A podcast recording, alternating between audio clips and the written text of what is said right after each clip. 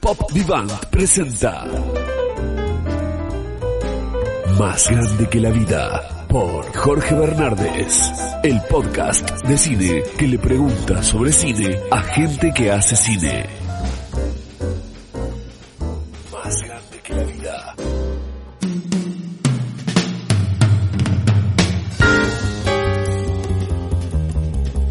Hola, estamos en Más Grande que la Vida, el podcast de cine de Pop Vivant, donde hablamos de cine con gente que hace cine. Hoy tenemos un programa un poco distinto, porque si bien nuestro entrevistado hace cine, lo estamos llamando hoy, lo convocamos para hablar de un libro que acaba de escribir. Nuestro invitado de hoy es Javier Torres.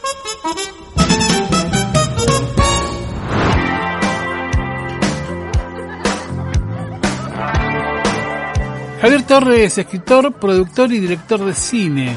Fue distinguido en los festivales de Biarritz, Huelva, San Sebastián, Gramado, Miami y Trieste y representó a la Argentina ante la Academia de Hollywood en 1991. Fue director del Centro Cultural de San Martín entre 1983 y 1988, director del Fondo Nacional de las Artes y presidente de eh, DAC directores argentinos cinematográficos, graduado en letras por la Universidad de Buenos Aires, fue distinguido por los gobiernos de Francia e Italia con las palmas académicas y la Orden al Mérito de la República Italiana. Fue profesor de cine en la Universidad de Cine y dio cursos y conferencias invitado en Suecia, Israel, España, Brasil y Estados Unidos.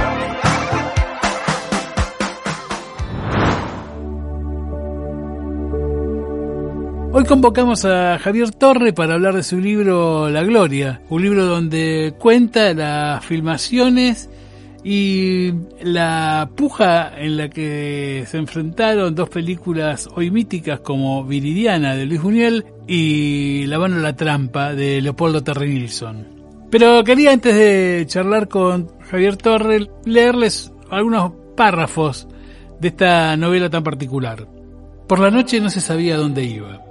Pero el comentario era que le gustaba caminar solo por la ciudad, ir a restaurantes en la Avenida de Mayo donde cenaba, no hablaba con nadie y se dedicaba a releer el guion y ensayar los diálogos, haciéndose atender en apartados y tomando los mejores vinos. Todos los mozos, en su gran mayoría españoles, se hacían filmar las servilletas en tela por él a modo de autógrafos y además posaban en fotos que permanecieron enmarcadas en las paredes por años, junto a otras con Leguizamo, Mariano More, Fangio, Disépolo, Florencio Parravicini, Petrone, Libertad Lamarque y tantos otros. Hombre, qué buena vida os dais en la Argentina, le decía Paco Raval a los mozos y agregaba, no os imagináis lo aburrido que se está allá en España con el generalísimo. Pero mentía, porque él nunca se aburrió. En Buenos Aires todos lo festejaban y recordaría ese afecto siempre con buenas anécdotas y la sensación de haber hecho un gran trabajo, muy importante para su carrera, que nunca se detuvo, aun cuando su simpatía, su distinción juvenil y madura al mismo tiempo y su aporte seductor y altivo, sumados a su rostro perfecto y su recio perfil tan masculino, tan enigmático, fue desvaneciéndose gradualmente hasta convertirlo, años más tarde, en hombre viejo del que las mujeres rehuían, acosado por una deformación malsana de su nariz, que pareció agrandarse y tener muchas manchas moradas y violáceas.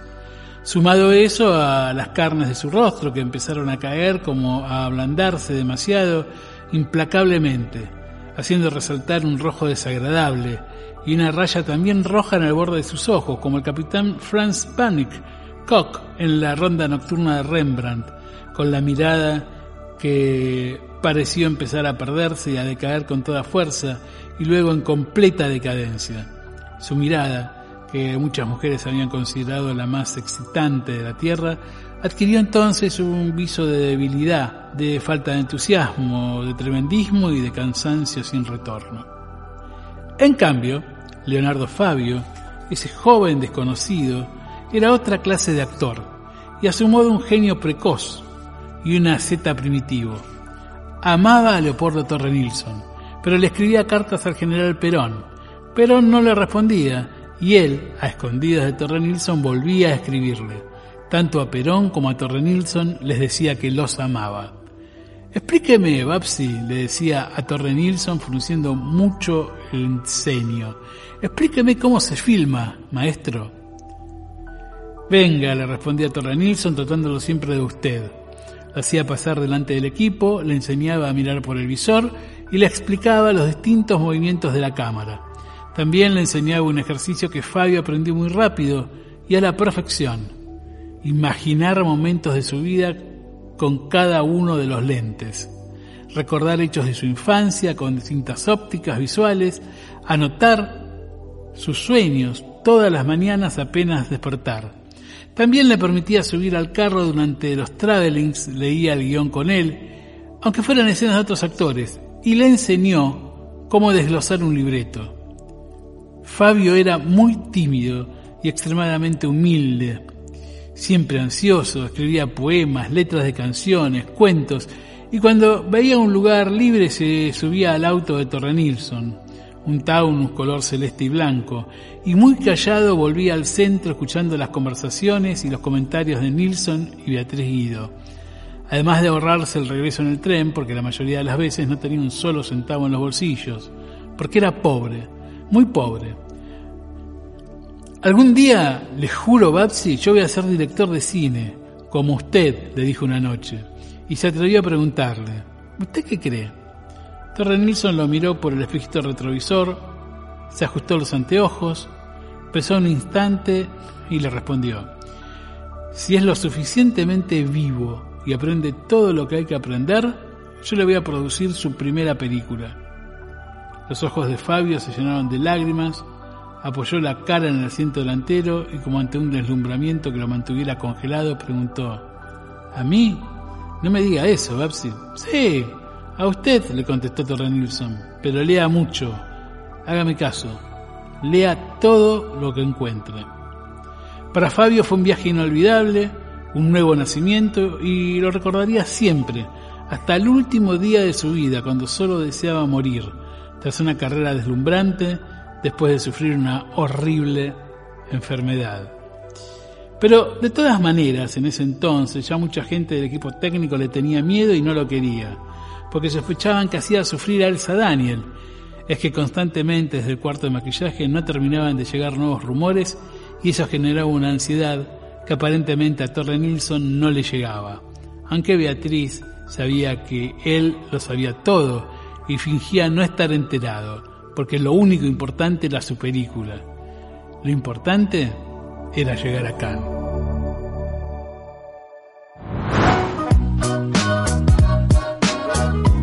Javier Torre, ¿cómo está? Mucho gusto. ¿Qué tal? Un gusto escucharte. ¿Cómo andan ustedes? Un muy, placer. Muy bien. Acá estamos en Más Grande que la Vida, el podcast de cine que habla con gente que hace cine. En este caso escribe cine, porque vamos a hablar de un libro muy particular que habla de una competencia entre dos películas que hoy son míticas, este, famosas y sus directores también. Quería empezar, Javier, con eh, digamos, está claro que la historia de la mano en la trampa es parte de tu historia, pero en algún momento habrás pensado, bueno, esta, acá, acá tengo algo para narrar una novela. ¿Cómo fue? ¿Lo venías pensando hace mucho? Contame un poco cómo nace la idea del libro. En realidad es una larga trama, también una trama bastante novelesca, ah, porque a, mí a lo, a lo largo de los años siempre la gente me decía, tenés que escribir algo sobre tu padre, tenés que escribir eh, anécdotas que la gente no conoce, tenés que eh, profundizar en ese mundo tan maravilloso. Lo que pasa es que hay mucha bibliografía sobre mi padre y, muy buena por otro lado. Entonces era muy difícil acceder a, una idea particular. Mm. Entonces en un momento dado surge, eh, entre las lecturas que yo hago y, y las búsquedas que uno siempre está realizando en la cabeza, surge esta idea de que el, en el año 61 del cual ahora se cumplen 60 años, eh, estas dos películas, Viridiana y La mano en la trampa, ganan el Festival de Cannes. Un hecho inusual, ¿no? Dos películas de habla hispana, un momento extraordinario para el cine, una época muy particular en la Argentina. Y entonces empiezo a van a historias, empiezo a investigar, empiezo a, acordarme de cosas. Mm. Y ahí empiezo a armar esa trama de esa novela, que en realidad son varias novelas en una novela, porque después cuento otras historias paralelas que fueron surgiendo mientras yo desarrollaba toda esta, toda esta historia, ¿verdad? Sí, ahora, además del trabajo de novelista, tuviste que hacer un trabajo de historiador. Bueno, a mí me gusta mucho eh, buscar eh, en la historia y lo he hecho en, mis películas también, entrar por una microhistoria, entrar por un detalle y a partir de ese detalle empezar a, expandir la mm. historia, ¿verdad? Sí. Entonces, en, en este caso fue la, la coincidencia de las dos películas en Cannes en un momento impresionante, porque vos tenés que pensar que era la época de la Guerra Fría, la época del anticomunismo exacerbado, la época en que en Argentina estaba Frondizi con un proyecto bastante progresista, pero también la época en que la censura empezaba a tomar eh, ciertas formas cada vez más perversas, el país se orientaba desgraciadamente hacia golpes militares, entonces todo eso en el mundo de la cultura y en el mundo audiovisual era muy fuerte. Y a su vez en ese momento también surgía la generación del 60, surge a partir de ese momento. Una generación que nos marcó a todos y que, eh, digamos, dio espacio a directores deslumbrantes, empezando por Fabio, pero también Rodolfo Kuhn, David Cohn, Simon Feldman, es decir, gente maravillosa que dejó su huella, ¿no? Todo esto fue conformando una, una trama eh, en la que yo me lancé estuve mucho tiempo estudiando y trabajando, ¿sí? es, muy, es muy interesante toda la, trama del libro. No vamos a spoilear nada, este, aunque la gente sabe quién ganó ese, ese, ese, ese festival, pero toda la, trama política que lo rodea también a Buñuel, ¿no? Con, con ese regreso a la España de Franco. Que era claro, Buñuel hacía, hacía décadas que no volvía a España y bueno, logra firmar después de mil trámites administrativos, burocráticos, logra sortear la censura, en realidad logra engañar a la censura y hace Viridiana que eso es como una gran afrenta contra Franco, contra la Iglesia Católica, contra conservadora, es como la periodo de revolución a todo, por lo cual es condenado en España definitivamente a ser negado por todos, los diarios no lo nombraron más, hasta mucho tiempo después la película no volvió a darse, fue quemada. Eh, digamos, hubo todo un aparato destructivo de, Viridiana que, es un símbolo de lo que era la censura franquista, ¿no? Es fue, muy cruel. Pero a su vez también fue una, una muestra de la potencialidad que tiene el cine y, y que tiene un director de cine para enfrentarse contra el poder, ¿no?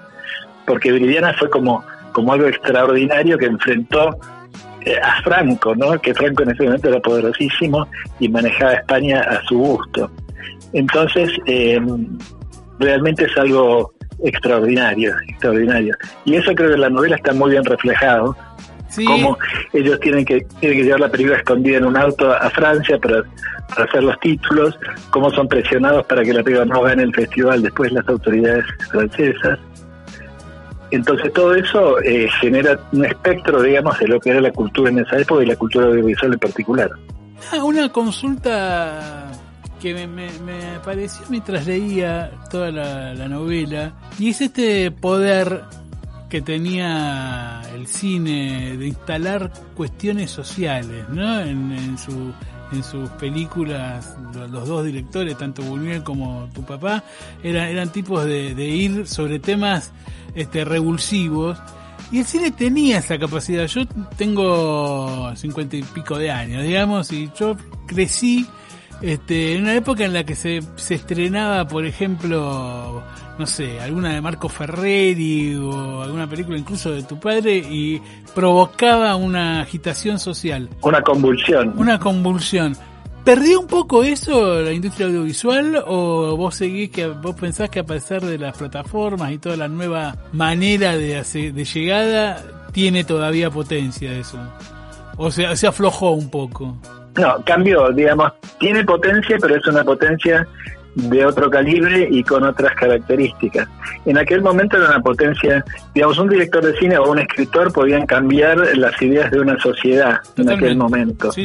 Eran tapa de una revista, eran motivo de una polémica pública, eran, digamos, eh, personas que eran citadas como, como con personalidades importantes del discurso social, ¿verdad? Exacto. Eso prácticamente desapareció. Sí. Y lo mismo películas, películas que marcaban la sociedad, por ejemplo, en, Argentina, ni que hablar, hubo películas que, la Guerra Gaucha, películas que cambiaron la mirada de la, de la gente sobre la sociedad, ¿verdad? Sí, sí. Ahora, en esa época se estaba recién gestando la toma, digamos, del poder audiovisual por, los, por las grandes corporaciones del cine que hoy lo dominan completamente. Tal cual. Entonces, eh, la censura cambió, cambió de forma, es decir, antes la censura era administrativa, hoy la censura es el silencio, digamos. Es decir, que tu película no se puede ver en ningún lado es una forma de censura. Económica. Exacto, es, es, otro estilo, ¿entendés? Sí, sí, más solapado pero, mucho más sutil, pero efectivo. Pero mucho más efectivo. Es más, en aquella época una película censurada era mucho más atractiva, inclusive, y, el público la quería ver. Claro. Eh, sí, bueno, la gente viajaba. argentino, La Hora de los Hornos, por ejemplo, una película que se daba clandestinamente, la gente la iba a ver en las parroquias, en los clubes de barrio, en los pueblos. Bueno, la gente viajaba a Uruguay a ver películas que no se veían acá la película de Berman, por ejemplo. De Berman, por ejemplo, claro. La gente viajaba al Uruguay. Y en España la gente se iba los fines de semana a París a ver cine. Es decir, porque, porque estaban mucho peor que nosotros. Entonces, eh, digamos, cambiaron los, los poderes y cambiaron las formas de esos poderes. El cine hoy día ha quedado en manos de grandes corporaciones internacionales que manejan los, los estrenos, manejan las promociones, manejan, digamos, el, business, como se dice, el gran negocio, ¿no? Es muy difícil conmover eso ahora con, con, una, película. Eh, leyendo La Gloria, uno se encuentra con una este, pintura deliciosa de lo que fue eh, la filmación de La mano en la trampa. Sí. ¿Te contó mucho tu papá de todo eso? ¿Vos le fuiste preguntando durante los años? ¿Tuviste que investigar ahora cosas? ¿Cómo, cómo, cómo entraste en esa parte de la historia? No, con papá se hablaba solamente de cine y de fútbol, ¿no? Y un poco de carrera de caballos, si bien eso él lo guardaba más para su vida eh, privada. Pero eh, con papá se hablaba mucho de cine y él siempre nos estaba contando cosas del pasado, mm. de, los directores con los que había tenido relación, de su, de su de mi abuelo de Torres Ríos, por supuesto, pero, pero de otros a los que él había conocido y respetaba muchísimo, y de las filmaciones, ¿no? de cómo eran las filmaciones, de cómo eran los actores, de dónde había filmado, de cómo habían surgido las películas, de, o sea, que viviste con, quién se había dado bien. Viviste con esos relatos presentes durante toda la etapa que Siempre, ¿viste? Cuando, uno es hijo de un médico, supongo que en su casa se habla de operaciones y de, y de, gente que se enferma, que se cura. En, la mesa con papá se hablaba todo el tiempo de cine. Y además él era, un hombre muy culto en materia de cine, sabía muchísimo, mucho más de lo que puedo saber yo y de lo que pueden saber muchos, incluso catedráticos de cine. Papá era un hombre que, había estudiado muchísimo, sabía películas de memoria, conocía de técnica más que nadie. ¿Analizaba mucho los planos? Antes te, ponía... Muchísimo. Sí, sí, muchísimo. Trabajaba con mucha naturalidad, pero tenía un conocimiento extraordinario de la técnica. Sí, sí. En una época que filmar era mucho más difícil que ahora, porque era un equipaje más, equipamiento más pesado, eh, cámaras difíciles de mover, luces que se llevaban horas para ponerse. Era muy complejo filmar en esa época, ¿no? En estudios o en caserones gigantes. Digamos, hoy día con una cámara digital es más sencillo todo. Era un esfuerzo físico filmar. Una cosa... Era un esfuerzo físico y era un trabajo mancomunado con, con técnicos muy exquisitos además. Vos tenés que pensar que los técnicos en esa época tenían que hacer, por ejemplo, para ser asistente de director, tenían que hacer 30, 40 películas, para llegar a ser director de fotografía, tenías que haber eh, hecho cámara antes durante años, era mm. gente muy, muy refinada profesionalmente, artesanalmente, ¿no? Había una carrera, había una, había una industria que permitía toda una carrera, ¿no? Exactamente, era una carrera altamente eh, tecnificada, digamos, ¿no? Sí, sí, totalmente. Hay una, hay una pregunta que solemos hacer cuando arranca este podcast, que es, ¿cuál fue la primera imagen que vos recordás haber visto y que te impactó en una pantalla? En, en mi vida. En tu vida que tengo el recuerdo la película Marabunta. es una película donde las hormigas se comen a la gente. Charlton G. No recuerdo. Sí. No sé exactamente qué año habrá sido porque lo tengo como una imagen muy infantil. Pero en el cine... 1957, 58 tiene que haber sido. debe, haber sido muy impresionante. Yo 50. Debe haber sido muy impresionante verla en cine esa, esa película. Porque yo la vi en tele. Sí, eh, a mí me fascinó, pero me dio muchísima impresión, creo que hasta miedo. Y la volví a ver a, a los dos o tres años y, es bastante desprolija la película en su, en su, en su armado, digamos, viéndola ahora, ¿no? Pero igual despierta despierta una curiosidad, una fascinación, ¿viste? Una película tengo, medio clase B. Ese recuerdo perfecto de las hormigas avanzando así.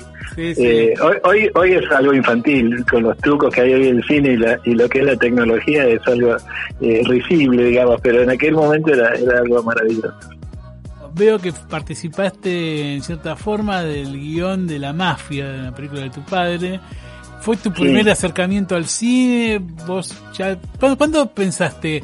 Acá, a uno te puedo preguntar cuándo te diste cuenta que detrás de la pantalla había gente que pensaba la película, porque viviste detrás de esa pantalla, así que no, era algo común para vos. Pero en algún momento dijiste, bueno, voy a ser director de cine. ¿Era, era, era normal seguir la, la, carrera de tu viejo o, o, cómo fue? Era normal y era casi, te diría, una, un emprendimiento familiar, porque, digamos, eh, había que ganarse la vida también. Claro. Entonces, eh, yo veía que la gente del cine trabajaba mucho, pero vivía muy bien. Mm. Viste, yo tenía que eh, decidir mi destino eh, entonces empecé a estudiar filosofía y letras, pero también empecé a estudiar eh, para hacer, eh, empecé a trabajar como ayudante de dirección. El típico pizarrero, algo horrendo. Ser pizarrero era muy horrendo. ¿Eras pizarrero de, tu papá o...? Fui, pizarrero, sí, fui pizarrero de Ayala, de Fernando Ayala, quien quise y respeté muchísimo, y aprendí mucho de él. De papá también en el Santo de la Espada, en Güemes, en, en La Mafia, donde además fui guionista, pseudo guionista, porque habré escrito una escena que después seguramente no, no. Pero bueno, participaste de eso.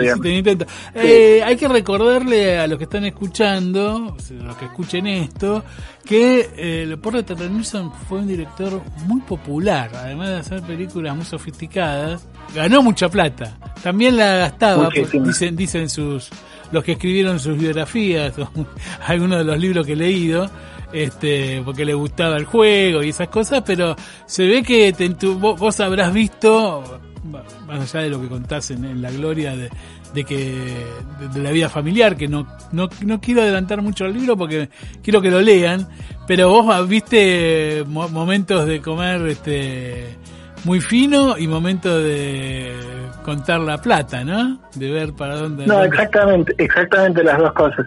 Como bien decís vos, papá ganó fortunas, pero realmente fortunas, pero no solo las gastó en el juego, que le encantaba, sino que era muy generoso, muy generoso y vivía muy bien él y era acompañado, yo te diría, el otro día le comentaba a una amiga, él debía mantener a 20, 30, 20, 30 personas por mes todo el tiempo, a los que, me acuerdo que a una mucama que se llama Marieta le regaló una casa, por ejemplo, cuando, cuando, cuando hizo el Santo de la Espada. decir, era un hombre de una extraordinaria generosidad con y, y no, no le daba valor al dinero, no le interesaba el dinero, tenía como una cosa anárquica que consideraba el dinero como algo despreciable bueno, pero, pero mientras producía podía darse darse el gusto de ayudar a la gente, digamos. Estaba, no, por supuesto, estaba, nivelado.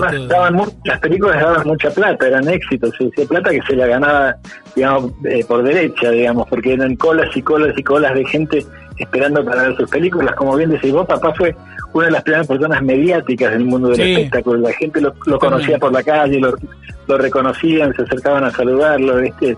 Incluso gente que no tenía nada que ver con el cine, en un taller mecánico, en los mozos en los restaurantes, ¿viste? los taxistas.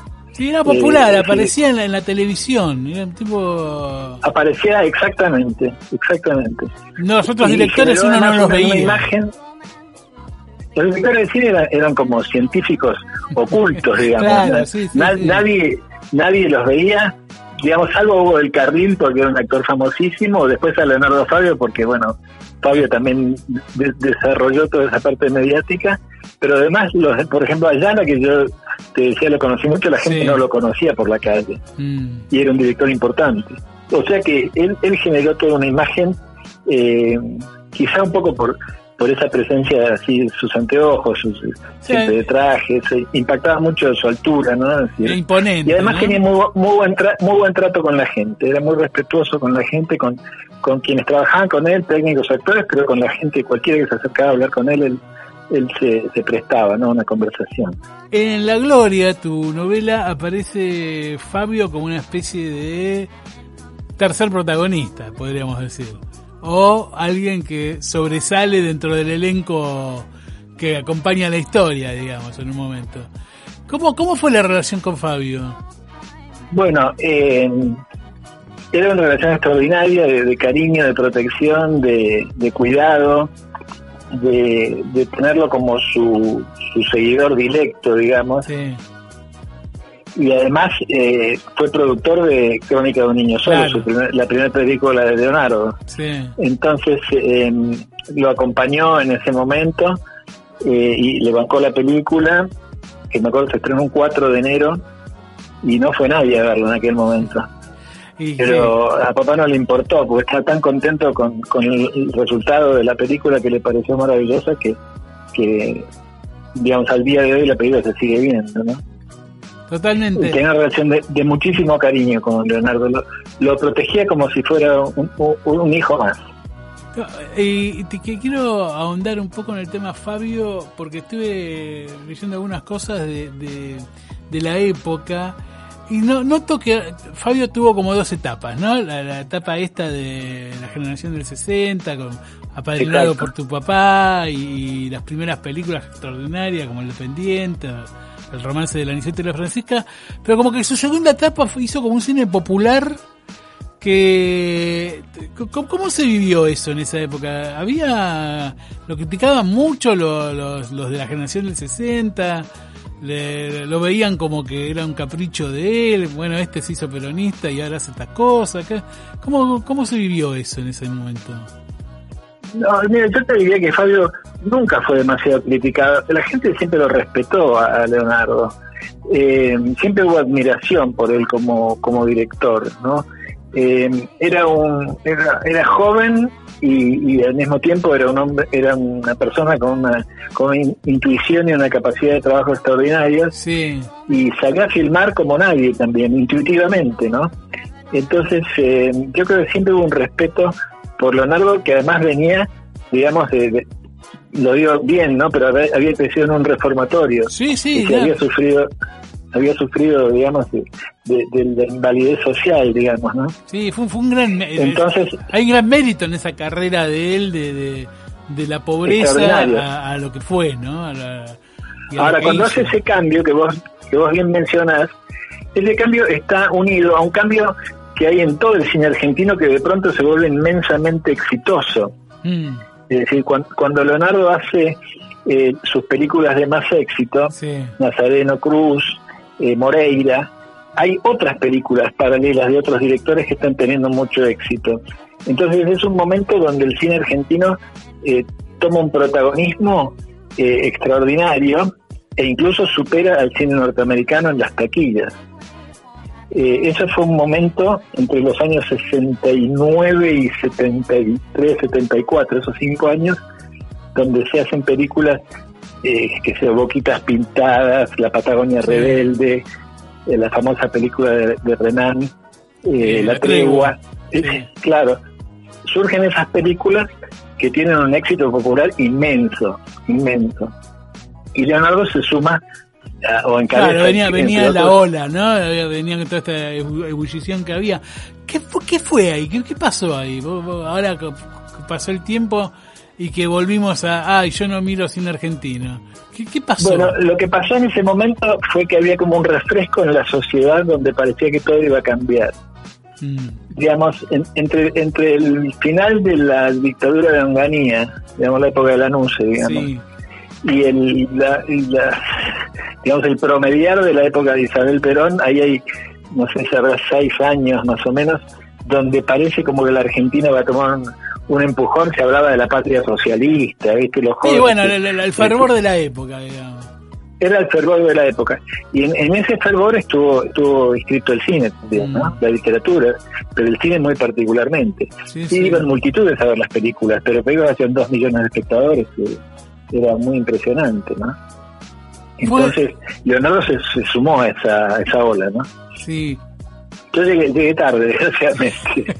Yo no, te quiero, no, no, no quiero entrar en una zona demasiado oscura de todo esto, pero no, no, que, no quiero terminar la charla sin hablar de lo que fue la, la, la pelea entre tu, tu papá y ese sujeto horroroso que fue Tato, que eh, marcó, se dedicó a prohibir películas y marcó la censura de toda una época y que creo que le, arruinó buena parte de la última parte de su vida, ¿no? Tu papá, Tato. No, sí, tal cual. Tato tenía un, odio personal contra mi padre. Eh, era un director de cine fracasado, había intentado dirigir y no, había podido, había hecho poco y mal. Mm. Tenía un gran resentimiento.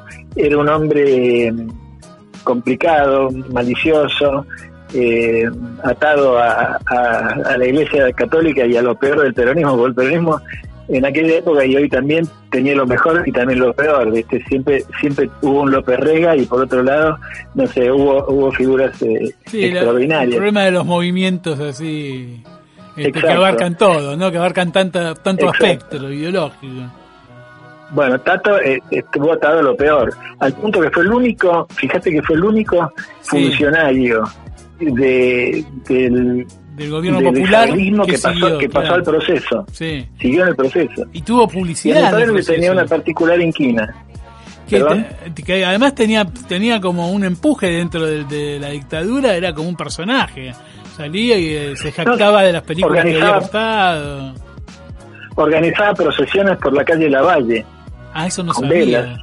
¿Procesiones? Sí, sí, organizaba procesiones por la calle Lavalle y se sumaba con velas para, para hacer eh, actos de piedad, digamos, en favor de, de cine con, con pureza, con películas películas con finales lindos, en fin, y por supuesto todavía la censura. También dicen que era corrupto y que las distribuidoras norteamericanas le pagaban para que le dejara mostrar algunos mm. algunos pechos en algunas películas, ¿viste? Había un arreglo.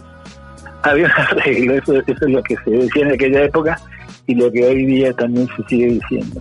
Pasó por suerte al olvido más patético y pero, hizo mucho daño. Pero viene bien cada tanto traerlo y, recordar lo que fue una época siniestra, ¿no? Para para que porque hay gente que no se puede imaginar que se cortaban películas. No, no, los jóvenes no lo, no lo vivieron, por suerte no los lo que nacieron en democracia no, se imaginan cómo era eso.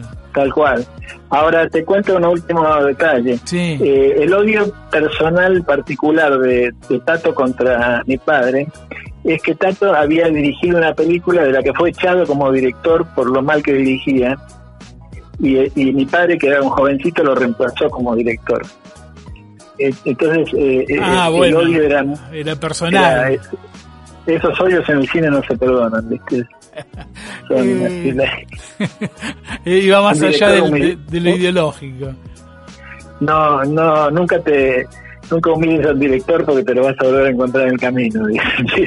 es muy chico el, medio, digamos.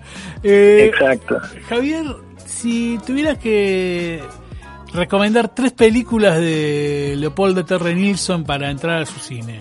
Hoy que es fácil, se encuentra, digamos, cualquiera que se meta en lo profundo, y ni siquiera profundamente. En YouTube hay algunas de las películas, por ahí no está buena la copia, pero están las películas. No, pero, pero se encuentran copias buenas. Para mí, eh, digamos, la tríada que yo sugeriría, eh, sin descartar a todas las demás, ¿no? No, no, por supuesto. Estamos haciendo la Casa del Ángel de la época clásica. La Casa del Ángel de la época clásica. Un guapo de 900 mm. y boquitas pintadas. Digamos, esas son las tres que yo me llevaría a una isla, ¿no? Si hubiera que irse solamente con tres. Pero también eh, hay muchas otras que por las que yo siento eh, una admiración tremenda. que La Caída es, una película fantástica. Eh, hace poquito volví a dar Piel de Verano, eh, filmada en Punta del Este con, con Alfredo Alcón y Graciela Borges, y es una película maravillosa, realizada, digamos, con una técnica extraordinaria y una muy linda historia. En fin, cada una tiene su, sus hallazgos, sus logros, ¿viste? Es una cinematografía que se ve todavía en todas partes del mundo y además la Cinemateca Francesa tiene todas las películas guardadas en, en París. Yo vi la que hizo sobre el libro de arte. Eh, Los siete, locos. Sí, la vi hace poco en YouTube. Tiene grandes también actuaciones. esa película. Tiene, tiene... Extraordinario. Ahí, ahí, ahí, por ejemplo, Alfredo, que hace de Rosain, lo hace de una manera extraordinaria. Es una de las mejores interpretaciones del con. Pero también está Slavin, por ejemplo, que es un actor que falleció muy joven, pero es extraordinario lo que hacía Slavin en esa película. Norma Leandro, eh, Renan haciendo sí Renan haciendo el rufián melancólico era algo antológico realmente ¿no? y el mundo de arte que siempre es tan tan este tan presente para la Argentina no vas, vas a arte y sacás es inagotable. Y tan actual. Tan actual sí se tan actual, totalmente actual. Aparte es un cine que vos lo es una literatura que vos cuando la volcás al cine eh, siempre tiene un valor agregado, sí, exactamente. Javier, ¿La Gloria se va a transformar en película o está... Bueno, esa es mi, esa es mi fantasía, es una fantasía que es tan compleja. Primero porque en este momento hacer cine, desgraciadamente en estas circunstancias es prácticamente imposible. Y segundo porque las características de producción son muy, muy complicadas, pero yo la ilusión la voy a sostener mientras se pueda. Hoy, por ejemplo, vi una buena noticia que es que se empiezan a abrir los cines de vuelta. Sí, estamos hablando. No sé cuándo escucharán esto, porque el podcast se va a empezar a subir dentro de un, par de semanas. Pero cuando estamos hablando acá, eh, estamos entrando en una etapa en la que en Capital y en Gran Buenos Aires, porque en muchas provincias ya hay algunos cines abiertos, vuelve el cine y hay que ver si hay películas para estrenar, porque eso también es un Sí, además va a ser muy difícil porque, digamos, con tan poco público que va a poder entrar, eh, no sé, no sé cuánto van a poder recaudar las películas y si va a convenir estrenarlas o no. Y no van a poder vender por choclo, además. Además, pero como gesto cultural, digamos, como gesto de resistencia ante la adversidad es muy importante y es muy bueno que eso pase. Sí, sí, hay que, ir al cine, hay que, hay que ir aunque sea con barbijo y como sea, pero hay que ir. Así como el teatro volvió y tiene todos los protocolos adecuados, ahora hay que buscarle la forma de que el cine pueda pueda sostenerse. Exacto. Javier Torres. Sí, sí, que la gente sea valiente y vaya la gente, ¿viste? Te agradecemos mucho esta charla, te robamos un rato largo, espero que lo hayas pasado bien. Muy bien, la verdad que muy bien. Muchas gracias. Un abrazo muy grande para vos y tus oyentes y, y bueno, a tu disposición. Lo que solemos hacer siempre es hacerlos trabajar un poco a los, a los entrevistados y hacerles programar algo de música. Elegiste Piazzola, ¿por qué Piazzola? Bueno, tengo una devoción muy particular, me, me gusta el tango, pero me gusta el tango de, vanguardia y Piazzolla siempre es vanguardia, ¿no? Y, además me, siento identificada emocionalmente con, su música, así que lo sigo como si como si estuviera vivo. Piazzolla me, me, conmueve mucho siempre escucharlo y elegí un tema que, que es particularmente bello. Así que espero que lo disfruten todos. Invierno porteño, ahí va.